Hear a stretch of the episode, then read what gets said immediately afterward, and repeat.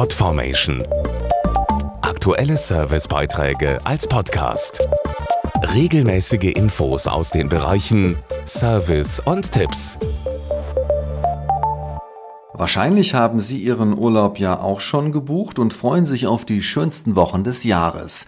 Doch was ist, wenn der Flieger ins Paradies Verspätung hat oder das Traumhotel sich eher als Horrorhaus erweist? Welche Rechte Sie bei Reisemängeln haben, erfahren Sie jetzt.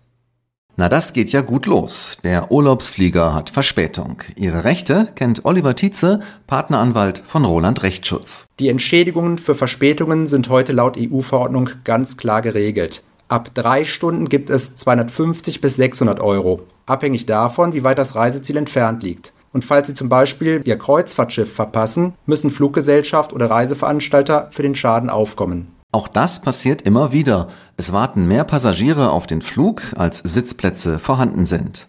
Finden sich dann Freiwillige, die gegen bestimmte Extras einen späteren Flug wählen, ist das Problem meist schnell aus der Welt. Meldet sich niemand, wählt die Fluggesellschaft aus. Bevorzugt werden hier gehandicapte Personen, Familien mit Kindern oder Vielflieger.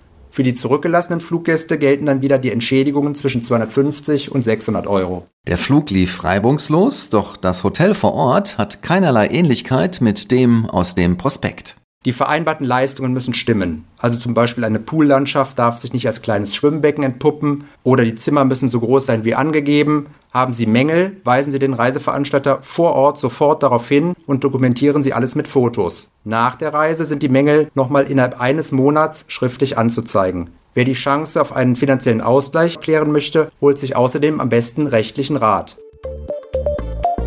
podformation.de Aktuelle Servicebeiträge als Podcast.